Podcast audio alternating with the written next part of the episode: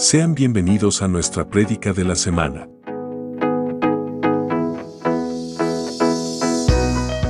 Somos Ministerio Apostólico Plantío del Señor desde San Luis, Missouri. Esperamos que esta palabra sea de bendición para tu vida.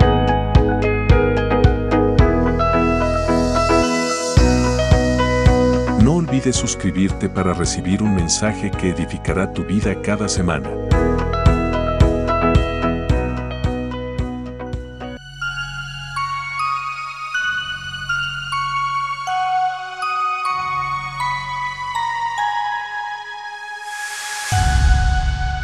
Somos Maps, un lugar de milagros.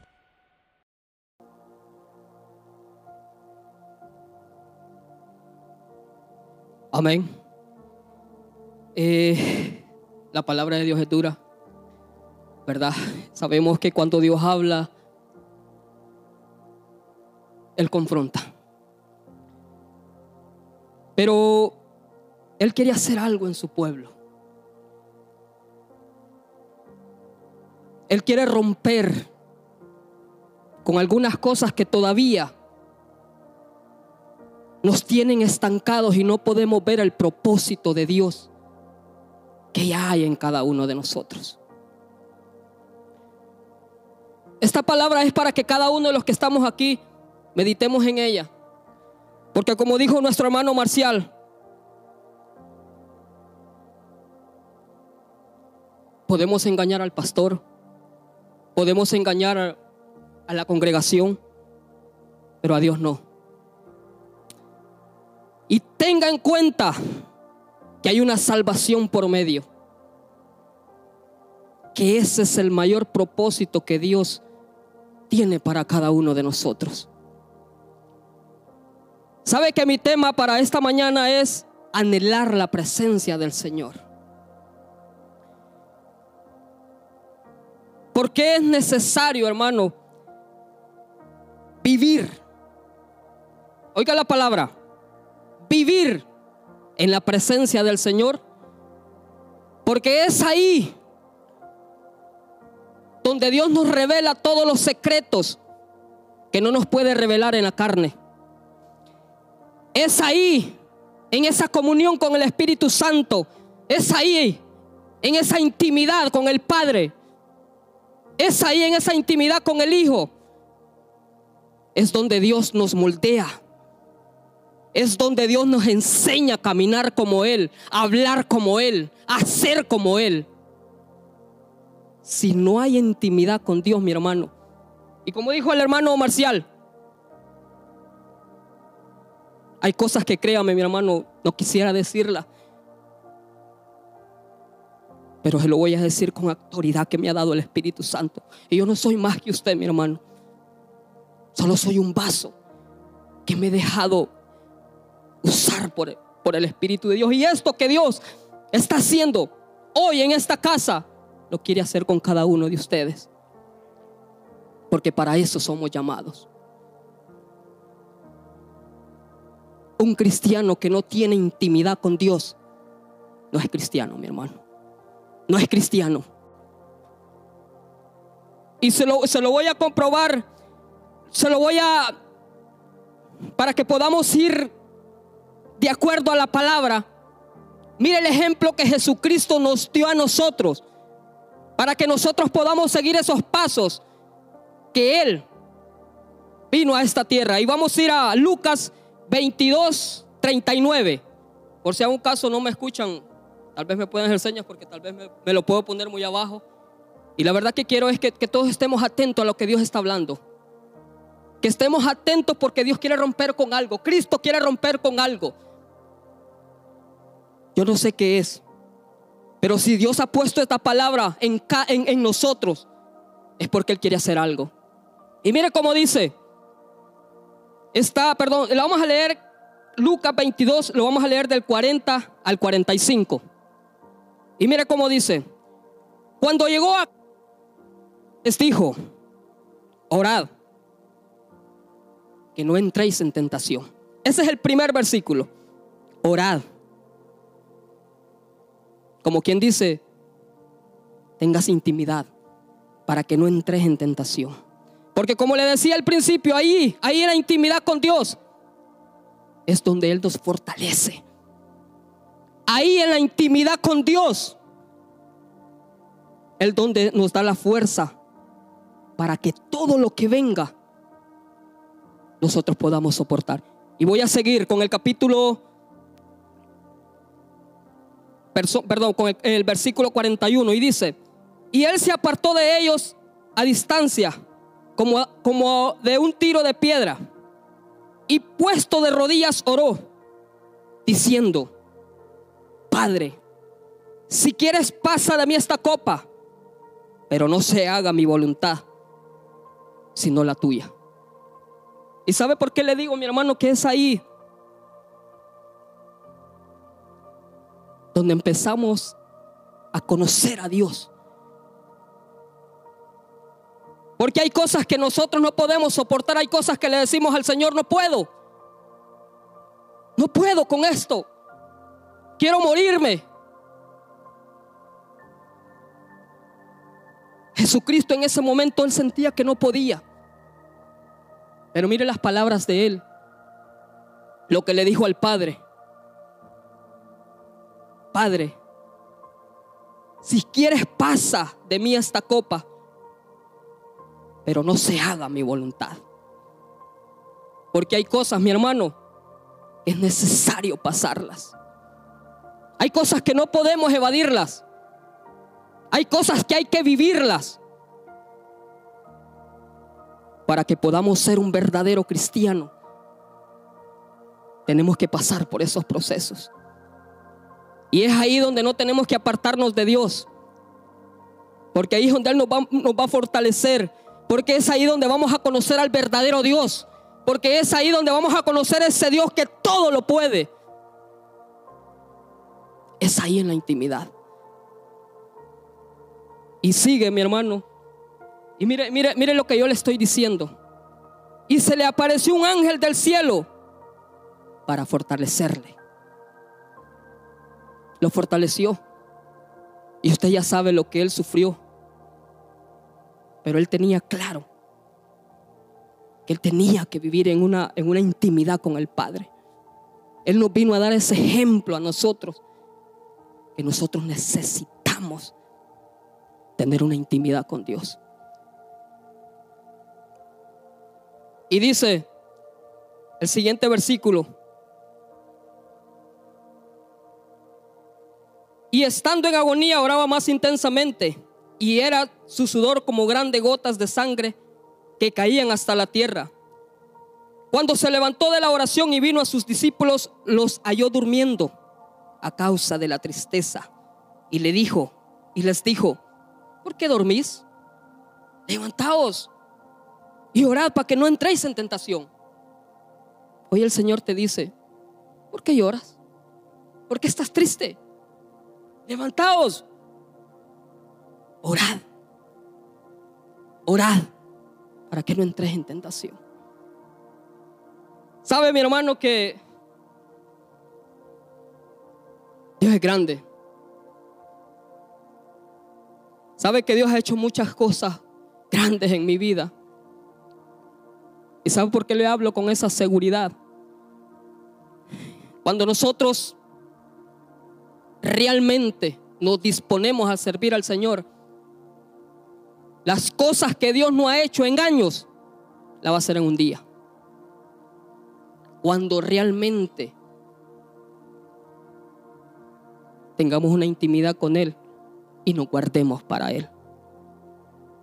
Lo que usted no ha visto en 40 años, en 10 años, en 5 años, en un año, si usted tiene intimidad con Dios y se guarda para Dios, lo va a ver en un día. Ahora, una cosa también tenemos que tener clara. Que no siempre vamos a recibir lo que nosotros pidamos. Vamos a recibir lo que Él cree que nos conviene. Vamos a seguir, hermano, y vamos a ir a, Génesis capítulo 3. Y mire lo que hace el pecado. Porque ojos también, nosotros tenemos, podemos tener buena, buena comunicación con Dios, podemos tener buena intimidad con Dios, pero no hay que descuidarnos, porque la palabra dice que el enemigo anda como, como león rugiente, buscando a quien devorar. Y dice, entonces es capítulo 3, versículo 7. Entonces fueron abiertos los ojos de ambos y conocieron que estaban desnudos. Entonces cosieron hojas de higuera y se hicieron delantales. Y oyeron la voz de Jehová Dios que se paseaba en el huerto al aire del día. El hombre y su mujer se escondieron de la presencia de Jehová Dios entre los del huerto. Mas Jehová Dios llamó al hombre y le dijo, ¿dónde estás tú? Y él respondió, oí tu voz en el huerto y tuve miedo. Porque estaba desnudo. Adán y Eva, hermano, tenían una comunicación. Ellos vivían en la presencia del Señor. Pero ¿por qué le dije que el enemigo anda como león rugiente buscando a quien devorar? Porque estamos en tiempos difíciles, mi hermano. Si nosotros le prestamos oído a cosas que no debemos de prestarle, si nos desenfocamos un poquito, créame, mi hermano, que vamos a fracasar. Porque con Dios no es de momentos. Porque esto no es de días. Porque esto no es de cada ocho días. Esto es de momento, día a día. Como decía el hermano Marcial, esto es de decisiones. Y mira, mi hermano, como, como Dios, yo, algo que yo estoy claro es, es que este año es un año donde Dios quiere hacer algo. Y quiere hacer algo con esta casa. ¿Sabe por qué, mi hermano?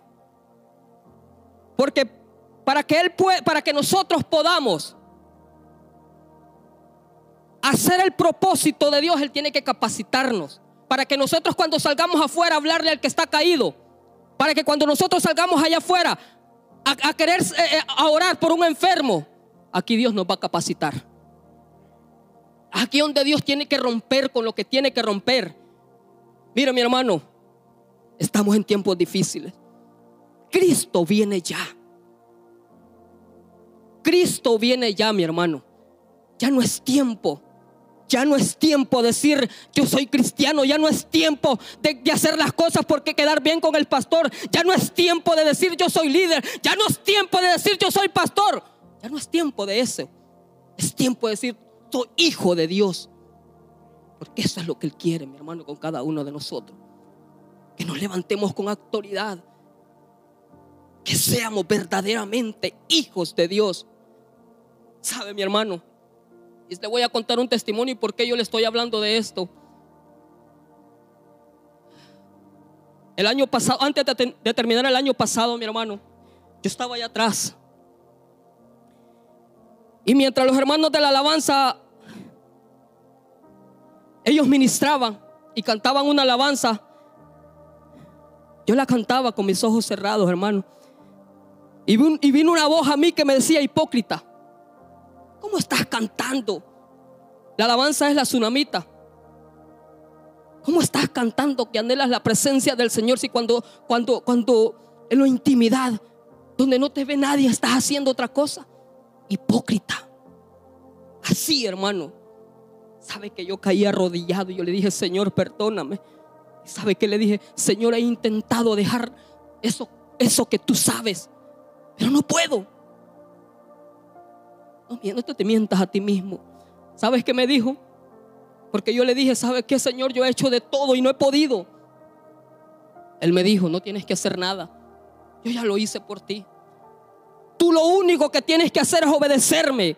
Tú lo único que tienes que hacer es entrar en intimidad conmigo. Tú lo único que tienes que hacer es vivir mi palabra. De lo demás yo me encargo. Y empecé a ponerlo en práctica, mi hermano. Cuando yo iba a mi trabajo en la mañana, ahí tomaba la primera decisión que era lo que yo iba a hacer en el día.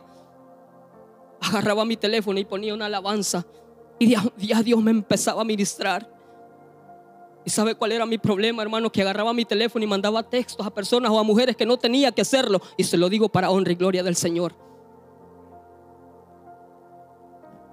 Y aquí en la iglesia, hermano. Aquí me miraba usted, allá sirviendo. Tal vez usted me miraba que andaba, ay, el hermano Giovanni anda bien. Pero hay cosas que solo las conoce Él. Y eso es lo que Dios quiere romper hoy, mi hermano. Eso es lo que hoy quiere romper. ¿Sabe por qué? Porque pueden pasar, como yo le decía, 5, 20, 40, 30 años y nosotros vamos a seguir siendo los mismos, mi hermano.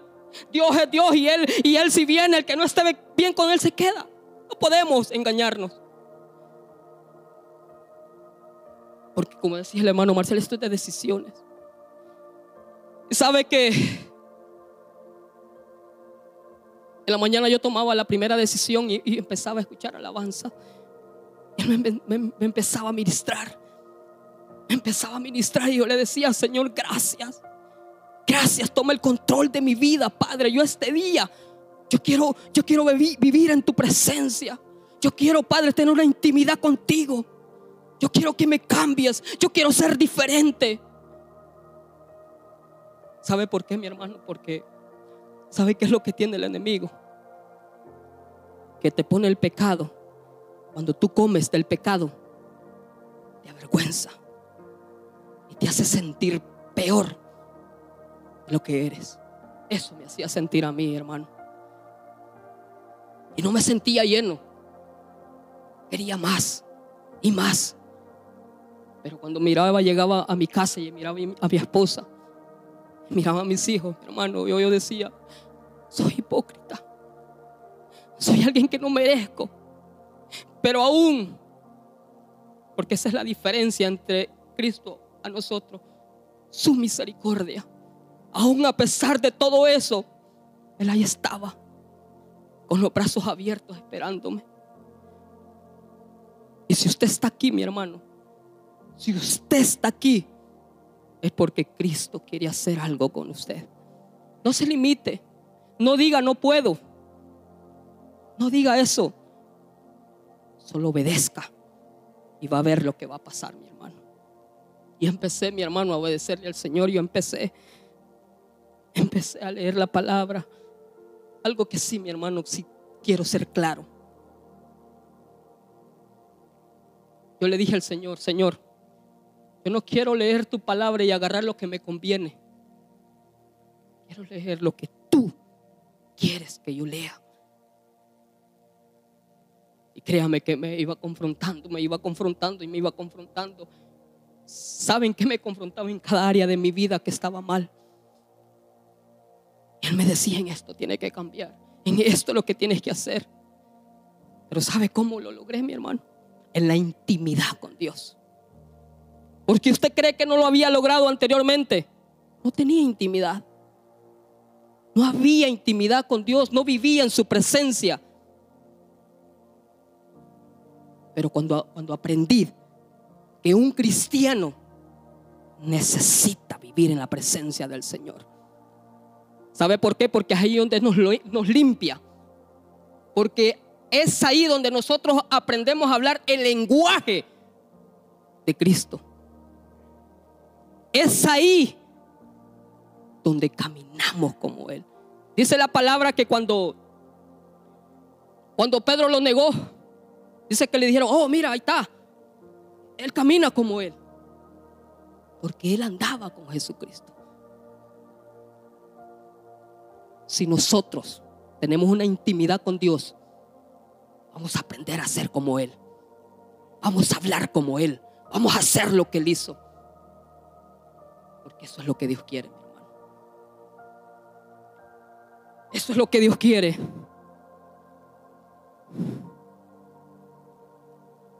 Vamos a ir a, Job, mire, mire Job 45.5. Job 45.5.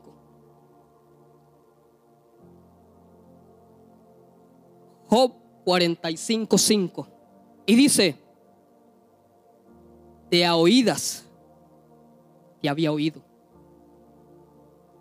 Más ahora mis ojos te ven. Wow. Así estaba yo, mi hermano. Yo venía aquí y escuchaba de Dios.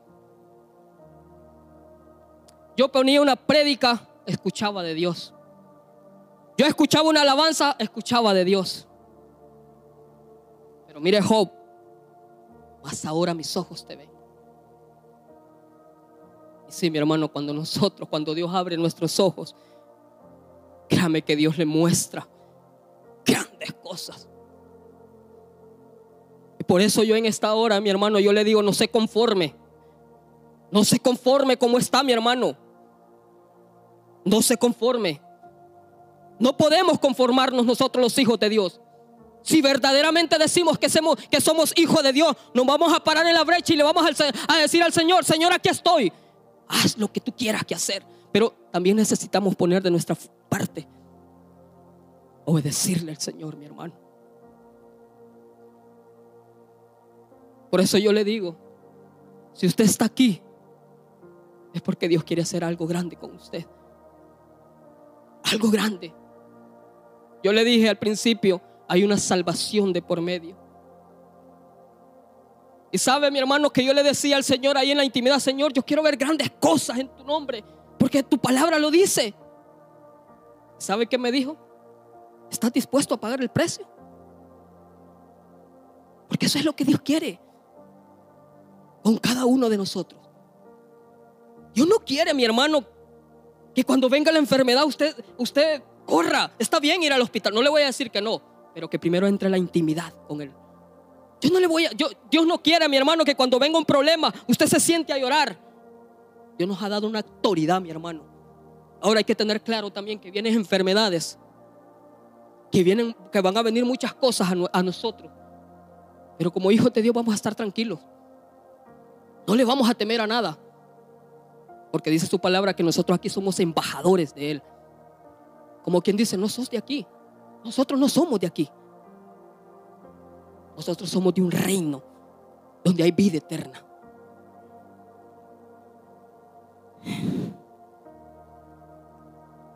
Vamos a cerrar, mi hermano, con una, una historia, mi hermano, que esa fue la que a mí me marcó. Me marcó, mi hermano. Y está en, vamos a leer un, porque es un, es un bastante versículos, pero ¿por qué se la voy a leer?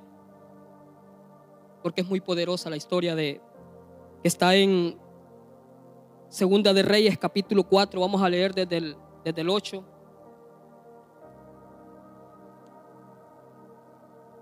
37. ¿Por qué le voy a leer esta, esta historia, mi hermano? Porque cuando nosotros buscamos la presencia del Señor, no necesitamos pedirle nada, mi hermano. No necesitamos. Nosotros somos hijos de Él. Cuando, cuando, nosotros verdaderamente buscamos la presencia del Señor, lo único que tenemos que hacer es obedecerle y Él se va a encargar de, de suplir todas nuestras necesidades. ¿Y sabe qué me impactó de esta historia, mi hermano? Que cuando nosotros, cuando nosotros no le pedimos algo a Dios y pasa algo,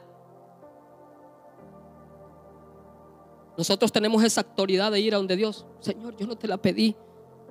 Yo no te dije que me la dieras. Y va a tener respuesta. Y mire cómo, cómo, dice hermano. Y oyeron la voz, perdón. Dice, aconteció también que un día pasaba Eliseo por Sunén. Y había ahí una mujer importante que le invitaba insistentemente a que comiese. Y, que, y cuando él pasaba por ahí, venía a la casa de ella a comer. Y ella dijo a su marido, he aquí, ahora yo entiendo que este que siempre pasa por nuestra casa es varón santo de Dios. Yo te ruego que hagamos un pequeño aposento de paredes y pongamos ahí cama, mesa, silla y candelero, para que cuando él viene, él viniere a nosotros se quede en él. Y aconteció que un día vino él por ahí y se quedó en aquel aposento y ahí durmió. Entonces dijo Heisi, su criado, llama a esta tsunamita. Y cuando la llamó, vino a ella delante de él. Dijo él entonces a Heisi, dile, aquí, he aquí, tú has estado solita por nosotros con todo tu esmero ¿qué quieres que haga yo por ti? Que haga, que haga por ti. Necesita que hables, que hable por ti al rey o al general del ejército. Y ella respondió, yo habito en medio del pueblo. Y él dijo, ¿qué pues haremos por ella? Y Geisi le respondió, he aquí que ella no tiene hijo y su marido está viejo. Dijo entonces, llámala. Y él la llamó y ella se paró a la puerta y le dijo, el año que viene, para este tiempo, abrazarás un hijo. Y ella dijo, no, Señor mío, no, Señor mío, varón de Dios, no hagas burla de tu sierva. ¿Sabe por qué? Y voy a hacer una pausa aquí. ¿Sabe por qué, mi hermano? Y Dios me ministraba con esta palabra. Que cuando nosotros no le pedimos a Dios, que lo único que hacemos es obedecerle, a veces lo que nosotros le vamos a pedir son pequeñeces. ¿Sabe por qué? Porque nuestra fe es tan pequeña que aquellas cosas que para nosotros son imposibles, para Dios es posible. Tal vez si ella le hubiera pedido, tal vez le hubiera pedido algo que nada que ver con lo que el, varón de Dios le dio. Un hijo. Y ella le dijo, ¿cómo me vas a dar un hijo si mi esposo está viejo? Y sigue. Y él le dijo, el año que viene por este tiempo abrazarás un hijo. Y ella dijo, no, Señor mío, varón de Dios, no hagas burla de mí. Solo quiero decirle, mi hermano, que lo que Dios tiene para nosotros es grande. Es grande, mi hermano. No, no es nada que ver con una casa, con un carro. Nada. Lo que Dios tiene para nosotros es muy grande. Para empezar es la salvación. Eso no tiene precio, mi hermano por más que querramos. Dice la palabra que no es por, por, por méritos, es por gracia. Pero eso también, mi hermano, hay un precio que pagar. No acomodándonos. Y seguimos, mi hermano, porque ya el tiempo.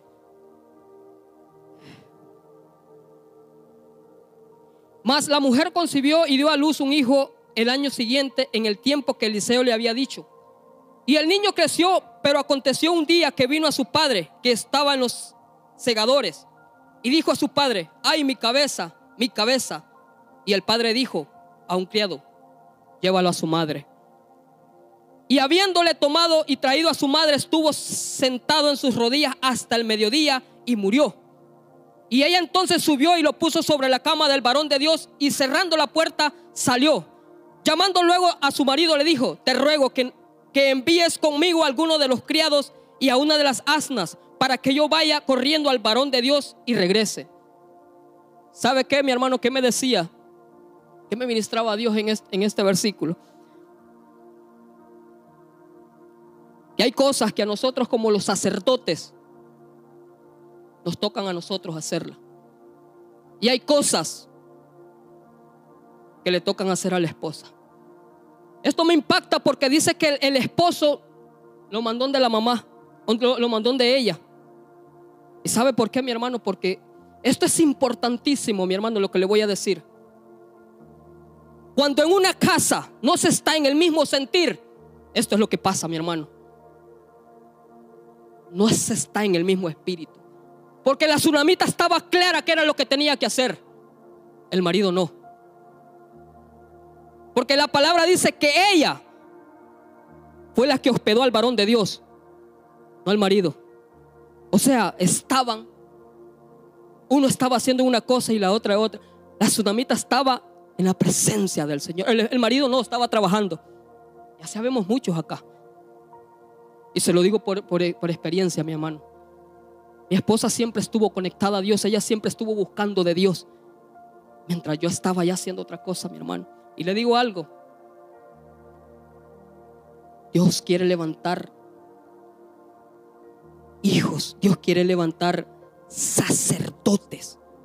¿Sabe por qué quiere levantar sacerdotes?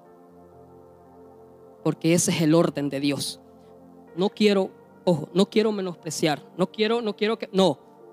Pero la palabra dice que nosotros los varones somos sacerdotes. Claro, al no ejecutar nosotros esa labor como sacerdotes, Dios va a levantar a la mujer. La va a levantar, mi hermano, porque para Dios no hay nada imposible. Ahora, ¿es el orden de Dios? La palabra me dice que no. ¿Sabe que me ministraba a Dios y me decía, tú anhelas muchas cosas? Y, le pido disculpas, me estoy pasando con el tiempo, pero es que hay algo que, que tengo que dárselo. ¿Sabe qué me decía Dios? ¿Cómo tú anhelas tantas cosas que yo haga contigo? Pero tu casa, ¿cómo está? ¿Cómo está tu casa? ¿Cómo, ¿Cómo es tu relación con tus hijos, con tu esposa? Yo le decía a mi esposa, hay muchas cosas que tienen que cambiar. Porque si anhelamos grandes cosas en Dios, tenemos que hacerlas, mi hermano.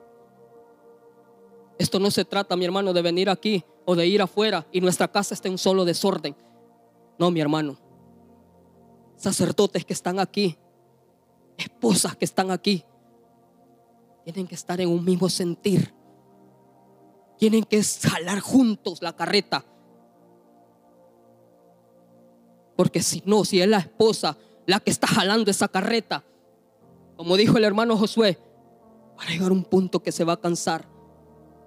Pero si ella se mantiene firme, pero si ella se mantiene ahí en la brecha, va a ser un poco más difícil, pero lo va a lograr. Pero usted sacerdote que está aquí y me está escuchando, si usted se alinea al mismo, ese sentir, a ese mismo sentir, las cosas van a ser más fáciles. Así era en mi casa, mi hermano. Así era en mi casa, era, era un desorden, mi hermano. Pero ¿sabe por qué era un desorden? Yo como sacerdote no estaba haciendo la labor que Dios me mandó. Por eso. Saben, estamos en tiempos difíciles, mi hermano, donde los hijos tenemos que ponerle, como quien dice, ponernos fuertes. Porque si dejamos que nuestros hijos, mi hermano, hagan lo que quieran, desde ahí estamos mal. Desde ahí estamos fallando. Porque mientras ellos estén en nuestra casa, es nuestra responsabilidad. Una vez que ellos salen de la casa, lo único que nosotros podemos hacer es orar por ellos. Y que Dios tenga misericordia. Pero no podemos dejar, mi hermano, que hagan lo que quieran. ¿Sabe por qué? Porque nuestra casa es un aposento de Dios. Ahí en nuestra casa es donde tenemos intimidad con Dios. Ahí es donde Dios empieza con nosotros a romper. Ahí es donde Dios empieza a hacer los cambios. Ahí es donde Dios nos muestra quién es Él en nuestra casa. ¿Sabe qué me ministraba Dios y me decía? Si tú no tienes intimidad, me decía si tú no tienes intimidad si tú no estás conectado a mí, ¿qué vas a ir a dar allá a la iglesia? Porque aquí no se viene a recibir, mi hermano. Mi hermano, aquí no se viene a recibir, aquí se viene a dar.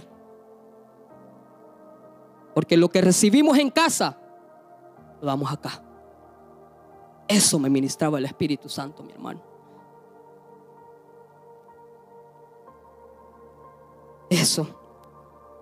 No la voy a leer toda porque el tiempo se, nos ha ido. Solamente quiero decirle algo, mi hermano.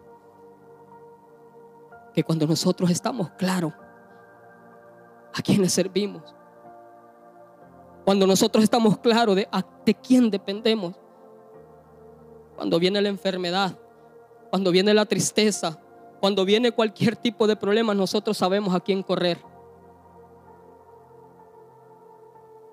Nosotros sabemos. Dios quiere hacer algo grande, iglesia. Pero mientras no hay un cambio, un arrepentimiento genuino, vamos a seguir siendo igual. Los mismos. Dios no quiere eso con nosotros. Y se lo digo por experiencia, mi hermano. Se lo digo por experiencia. Créame que Dios me confrontaba de una forma y yo lloraba y le decía, Señor, perdóname. Perdóname, Señor. Pero es necesario que Dios nos confronte, dice su palabra, que Él al Hijo que, que ama, lo corrige. Porque Él no vino a condenarnos, hermano. Él vino a darnos vida y vida en abundancia. Él no quiere que nos perdamos. Él no quiere venir, mi hermano, y, y, y que nosotros lo miremos de largo. No. Él, murió en la cruz del Calvario por nuestros pecados. Él nos ama. Pero es necesario, mi hermano, es necesario. Y se lo digo con el corazón, porque Dios así me lo decía, que salgamos de esa comodidad. ¿Sabe que, eh, eh, eh, este año la iglesia se ha puesto enfoque? Hay que enfocarnos. Pero tienen que haber cambios en nuestra vida, mi hermano. Tienen que haber cambios. La palabra dice, por sus frutos, por sus frutos los conoceréis. Yo le invito a que se ponga sobre sus pies. Vamos a, vamos a terminar con una alabanza, hermano, de la tsunamita. Gracias por escuchar nuestro mensaje. Esperamos nos acompañes en nuestras próximas prédicas. Dios te bendiga grandemente. Somos MAPS, un lugar de milagros.